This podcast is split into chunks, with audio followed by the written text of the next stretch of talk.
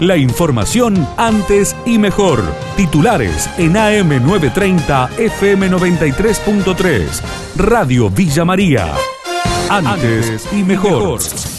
Crimen del médico Roberto Mercadal. Uno de los detenidos tiene antecedentes, así lo confirmó a Radio Villa María el jefe de la policía, Pedro Maldonado.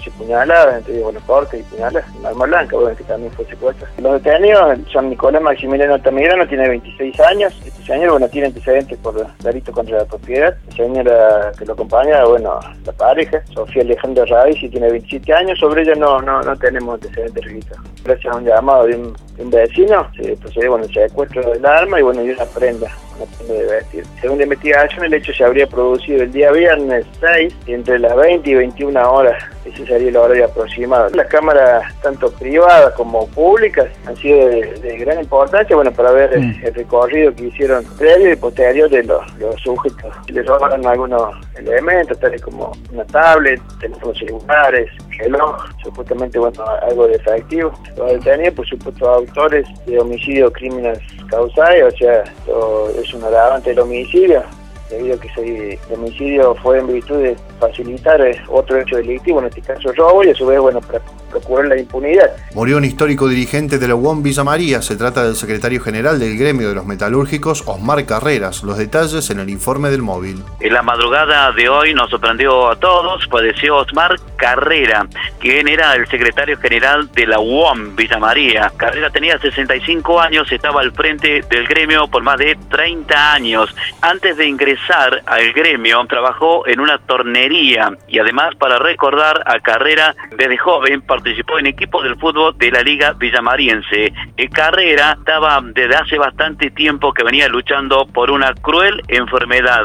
Vivía en barrio Nicolás Avellaneda estaba muy, muy enfermo desde hace bastante tiempo. Ya rigen los nuevos horarios para bares, restaurantes y gimnasios. El secretario de Gobierno, Eduardo Rodríguez, habló con nuestra emisora. Se remitió al Consejo Deliberante en el día de ayer, vía informática, obviamente, para ser tratado hoy el decreto 656, que es el que dispone ampliación horaria a las actividades que ya estaban habilitadas y prevé una, una nueva o dos nuevas actividades a poner en marcha en el transcurso de la semana conforme los protocolos que se deban elaborar al respecto. La habilitación para el uso de los espacios deportivos en actividades no competitivas, ya sean públicos o privados, es decir, las canchas de fútbol 5 o los espacios públicos del municipio para la práctica del deporte y la posibilidad de que los gastronómicos puedan, a través de una presentación que van a tener que hacer en la municipalidad, hacer uso de la vía pública. El intendente de Cabrera, Marcos Carazo, pidió a los padres que controlen a sus hijos luego de una fiesta clandestina desbaratada el fin de semana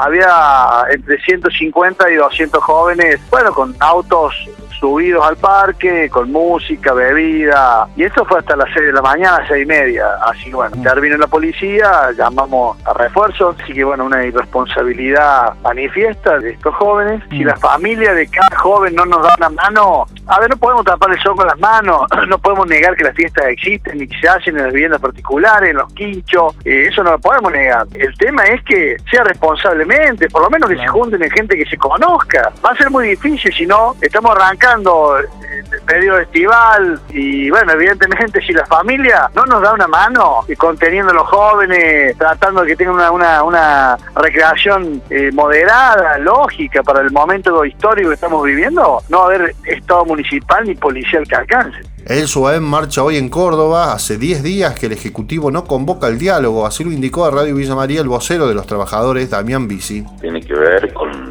el reclamo de recomposición salarial que no hemos tenido todo el 2020, más bien al contrario, nos han hecho una reducción de 14,5%. Hemos hecho los planteamientos desde el 16 de septiembre y venimos hablando con resultados no muy buenos para nosotros, nuestro entender, y es por eso que hemos decidido realizar distintas acciones gremiales y hoy vamos a hacer una marcha a partir de las 10 y 30 por las calles del centro acá de la ciudad de Córdoba. Nosotros no nos hemos levantado de la mesa de diálogo, pero no es un hecho menor que hace 10 días que no ellos no convocan a esa mesa de diálogo. Creemos que el Ejecutivo Municipal está dilatando la situación para justamente no, no dar una recomposición que ya a la vista por los uno cuando va al supermercado se da cuenta lo que lo que han aumentado las cosas.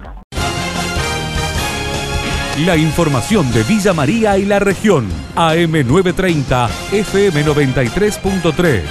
Radio Villa María. Antes y mejor.